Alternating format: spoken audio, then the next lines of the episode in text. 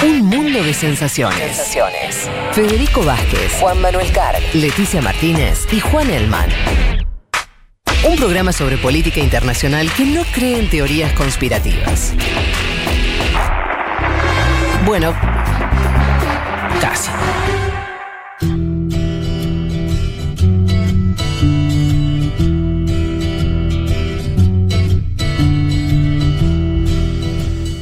Si les parece, vamos a meternos en nuestro. En nuestro próximo. Nuestra próxima sección. Eh, Leti, ¿estás ahí? Sí, ¿no? Sí, claro que estoy. Bueno, muy bien. Vos nos prometiste hablar de eh, la guerra más filmada, seguramente, en la historia del cine. Estamos hablando de la guerra de Vietnam. Eh, y como bien dijiste, eh, la tenés un poco difícil hoy. Porque Sí. cuando vos nos hablas de cosas que no tenemos idea, bueno. Que, ¿cómo- Todo suma, todo es nuevo. Claro, claro. este, así que todos tenemos eh, ciertas ideas sobre Vietnam. Así que no sé cómo, cómo querés eh, arrancar. Arrancamos por el comienzo porque me imagino que igual debe haber algunos oyentes, algunas oyentes, más allá de que en general eh, están siempre muy informados y saben un montón, que por ahí no tienen demasiado claro cómo fue la guerra de Vietnam, más allá de escucharla muchas veces, ¿no? O, de que se mencione, digamos. Para poner eh, en contexto previo a lo que se conoce en sí como la guerra de Vietnam, en el momento en el que entra Estados Unidos, porque hay que decir, y ahora lo vamos a explicar, que la guerra en, en Vietnam ya había empezado antes, ¿no? Eh, previo a todo eso, hay que decir que el territorio del actual Vietnam, junto con los países de Laos y de Camboya, formaban lo que se conocía como Indochina, que era una colonia francesa.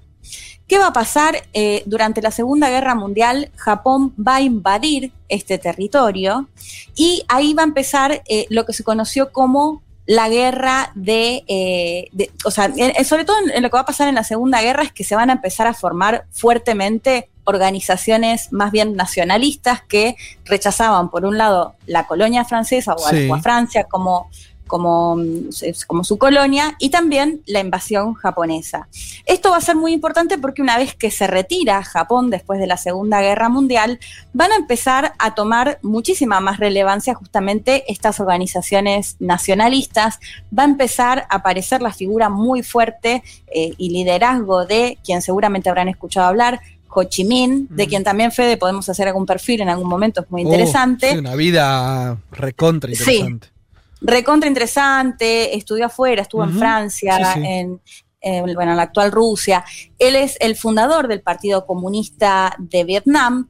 Lo que va a pasar, que les decía, después de la Segunda Guerra, una vez que Japón se retira de este territorio, eh, co- Francia quiere volver a colonizar y ahí va a, a jugar un rol importante estas eh, organizaciones que les contaba, ¿no? que rechazaban de lleno lo- la, la colonia francesa. Leti, primer Ahí dato, pr- primer dato que tiraste, entonces es que Indochina barra Vietnam está en guerra desde, la, desde los tiempos de la Segunda Guerra Mundial.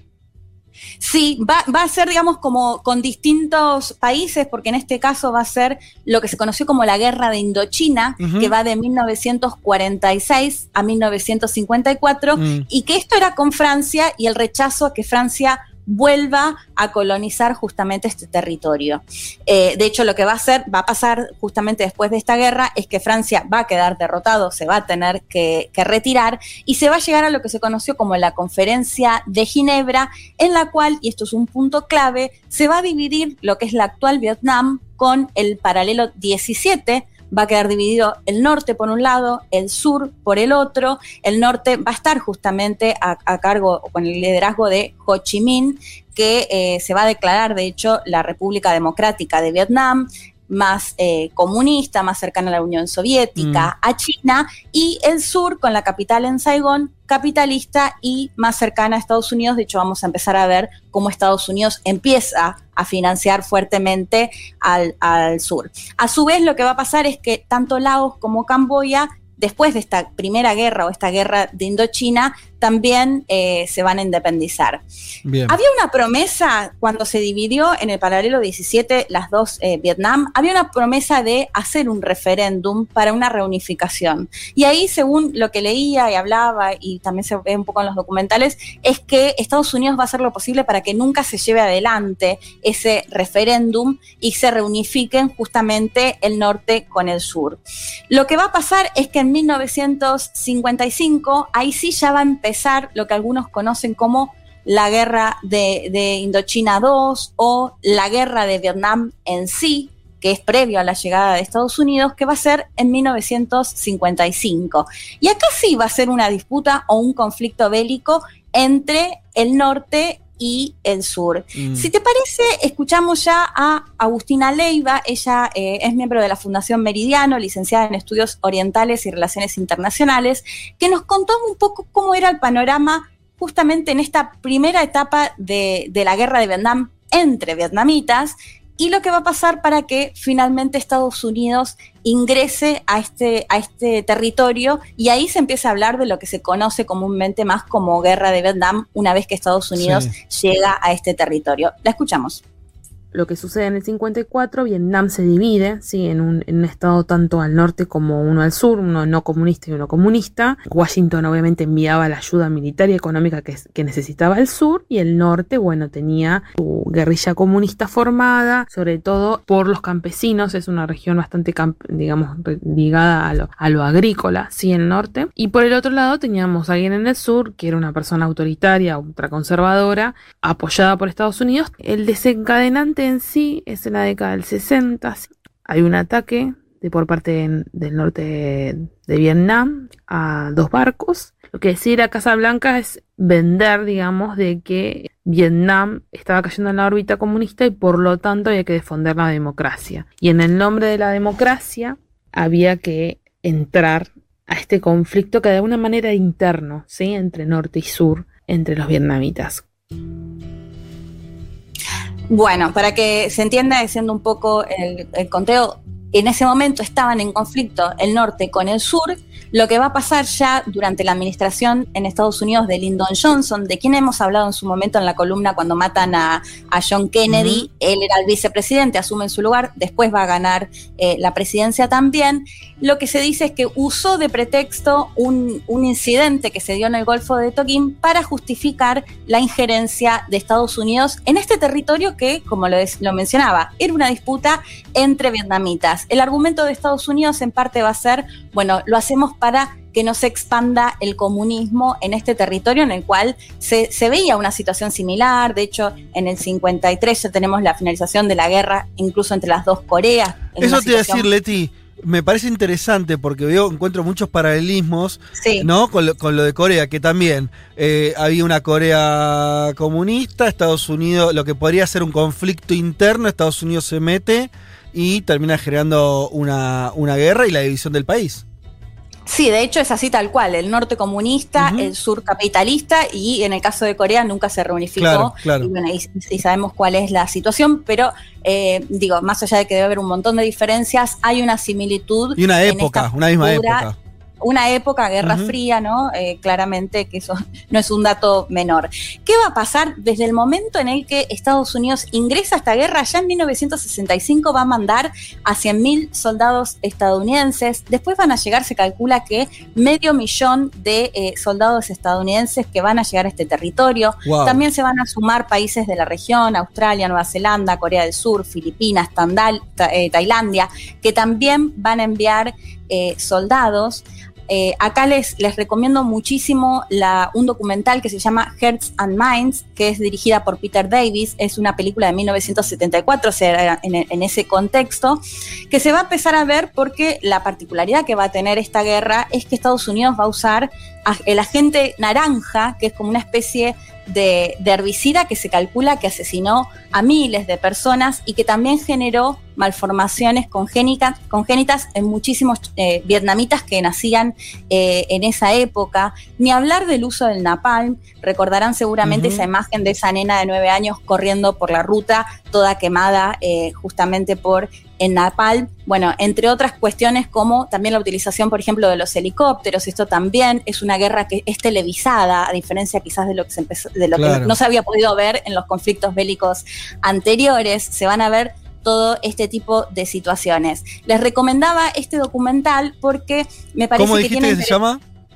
Hearts and Minds y es dirigida por Peter Davis. Y después, después la, voy a publicar en, en las redes. Es muy interesante este documental porque, por un lado, entrevista a funcionarios estadounidenses que sostienen, no, nosotros teníamos que ir para frenar el comunismo y demás. Y por otro lado, se escucha a los propios soldados estadounidenses, en algunos casos haciendo como una especie de mea culpa, ¿no? Bueno, nosotros íbamos sin pensar demasiado en qué hacíamos, no sé, un piloto, por ejemplo, que contaba cómo tiraba o cómo bombardeaba sin mirar si estaba bombardeando una casa, si estaba, eh, si había vietnamitas muertos, ¿no? Porque lo que hay que recordar acá es que murieron millones de civiles, ¿no? No, no fue solo, digamos, soldados vietnamitas.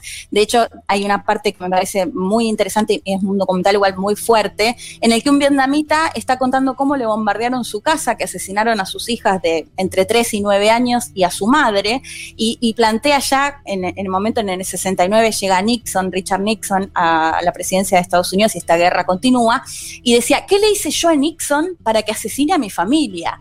Y este es un poco el planteo que empieza a prevalecer Mm. y lo que se va a ver, de hecho, justamente en, eh, dentro de Estados Unidos y las movilizaciones, ya las movilizaciones hippies, las organizaciones eh, más sociales que empiezan a cuestionar por qué estamos en Vietnam, ¿no? ¿Qué estamos haciendo eh, en Vietnam? De hecho, también, bueno, es muy interesante dos cosas más que quería comentar sobre este documental. Por un lado, los eh, soldados desertores. Ahí está el caso de Edward Souders, que él cuenta cómo lo quieren enviar a prisión, cómo se tiene que eh, escapar o ocultar justamente por desertar y plantea esto, bueno, nos vendían que íbamos allá a hacer tal cosa y después lo que veíamos es que les estábamos destruyendo el país, que estábamos asesinando a los vietnamitas y yo no quería formar parte de eso, ¿no? Claro. Y por, otro lado, otro piloto que también plantea de cómo ya en el colegio le enseñaban lo malo que era el comunismo y que Mm. había que, que combatirlo. Así que Leti, lo recomiendo una- muchísimo. Sí, el documental ese, yo, yo no lo vi, ¿está accesible?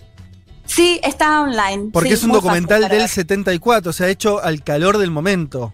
Exacto, exacto, y, Y- con muchísimas voces. Y la línea que Sí. es crítica a Estados Unidos. Sí, te, va mostrando como las dos partes. Un funcionario que dice, no, nosotros teníamos que ir, o sea, que sigue con ese discurso, y por otro lado te está mostrando al vietnamita cómo le asesinaron a toda su familia, ¿no? Porque Eh, me- as- te, te iba a referir a que había estaba el otro documental que me parece por ahí eh, mucho más nuevo, de, de- de que, de- de- que salió en Netflix. eh, no sé si lo viste, que son varios capítulos, creo que son ocho, se llama La, la- la- la Guerra de Sí. Vietnam, me parece, se llama, que es como mega detallado.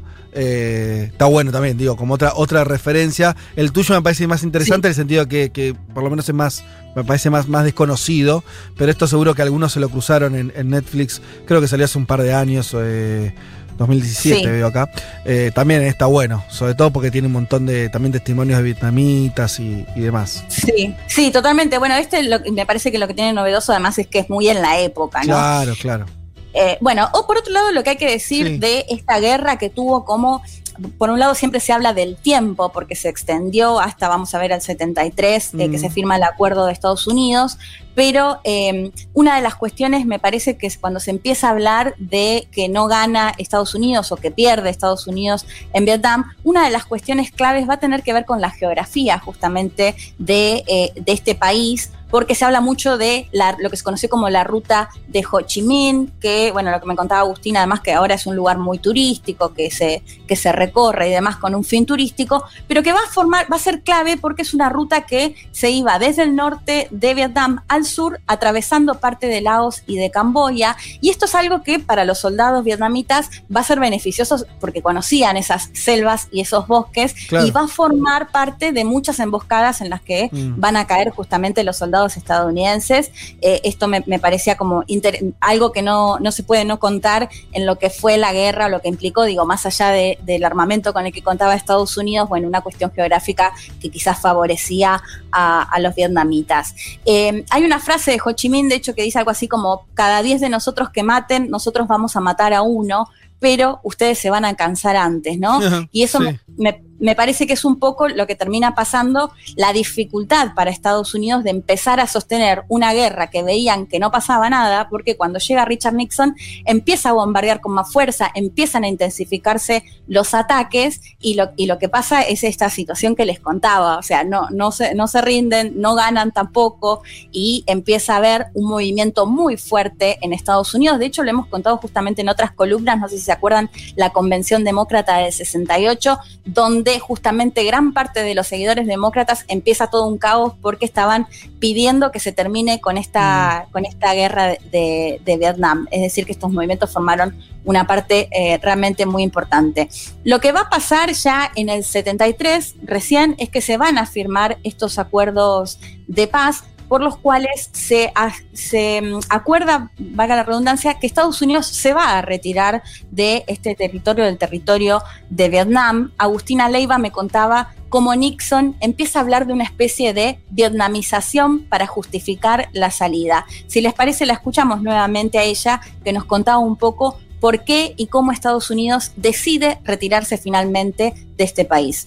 ¿Y por qué Estados Unidos decide retirarse y retirarse favoreciendo al norte. Primero porque la opinión pública fue clave, sobre todo porque, mm, o digamos, la contraparte fue que Nixon, cuando ingresa a la presidencia, los bombardeos de Vietnam del Norte se intensifican, pero a su vez, de alguna manera, esa inyección de bombardeos no fue suficiente para lograr, digamos, como un camino heroico para, por parte de la prensa. Y otra cosa que pasó fue que lo que hace Nixon es impulsar lo que se llama vietnamización del conflicto, que deje de ser una amenaza de la expansión del comunismo para que sea directamente una confrontación de los vietnamitas.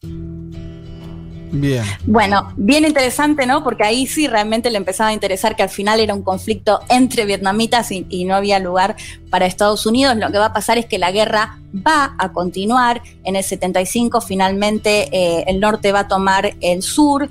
Y eh, lo interesante es que Ho Chi Minh va a morir en el 69, es decir, que no va a llegar a ver ni la retirada de los estadounidenses, ni que finalmente el país se va a convertir en, una república socialista. Eh, no quería dejar de mencionar la canción que seguramente muchos conocen, El Derecho de Vivir en Paz, de Víctor Jara, eh, de chileno, que le dedica una canción a Ho Chi Minh, otra de Pablo Milanés. Digo, un personaje, la verdad es que muy interesante.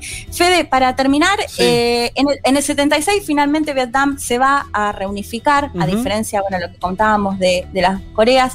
Se calcula que murieron entre 3 y 6 millones de eh, vietnamitas, en el caso de Estados Unidos alrededor de 60 mil eh, soldados, bueno, ni hablar de todos los casos de amputaciones de brazos, de manos, de algo que vamos a empezar a ver muy fuerte y que en el caso de Estados Unidos se va a empezar a hablar mucho acerca de el síndrome de Vietnam, mm. de todos aquellos veteranos que vuelven al país, que cargan con esta guerra larga y en la cual no obtuvieron la victoria. Para cerrar, si les parece, escuchamos a Agustín Leiva, que nos contaba un poco acerca del síndrome de Vietnam y de que esta guerra vino a poner un poco el foco en la desigualdad también social que se vive en Estados Unidos. La escuchamos. Un poco lo que significó esta guerra es que quedó marcada la desigualdad social. Si estamos hablando también de la generación, son los hijos que nacieron después del baby boom de la Segunda Guerra Mundial. Te marca una, una tendencia específica en cómo fue el impacto y en cómo la juventud de alguna manera se enfrentó luego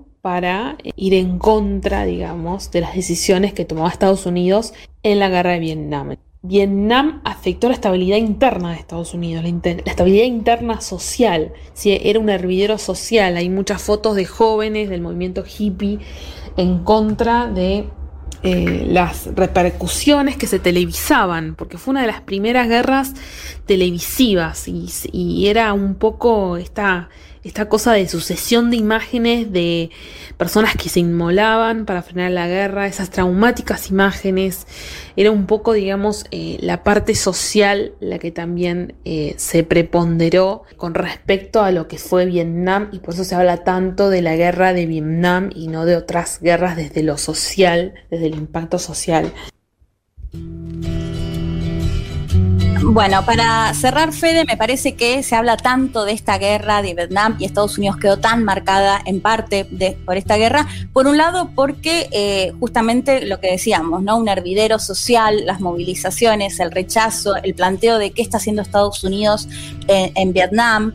Eh, y por otro lado, esto que plantea Agustina de que también demuestra la desigualdad, porque se va a ver quiénes son los soldados que van a la guerra. Mm. Sobre todo y muy fuertemente si se compara con la población, gran parte eran latinos y afroamericanos. Y acá les recomiendo otra película que pueden ver en Netflix a la tarde, Cinco Sangres de Spike Lee, que ya lo hemos recomendado, afroamericano, que justamente sus películas tratan mucho este tema, que se trata justamente de cuatro veteranos de, de guerra que vuelven a Vietnam y ahí se ve muy claro este planteo, che, en Estados Unidos están asesinando a Martin Luther King, están pasando un montón de cosas y ustedes en lugar de luchar en su propio territorio por sus derechos, están acá asesinando vietnamitas, ¿no? Un poco ese es el planteo. Así que bueno, esta era un poco la idea de traer esta columna para entender un poco por qué eh, la guerra de Vietnam marcó tanto a Estados Unidos.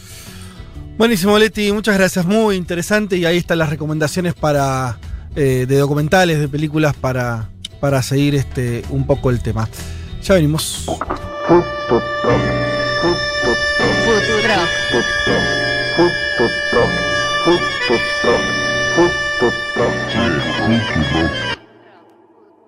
Un mundo de sensaciones. Vázquez, Carg, Martínez, Elman. Un programa que no quisiera anunciar el comienzo de la Tercera Guerra Mundial. Pero llegado el caso, lo hará.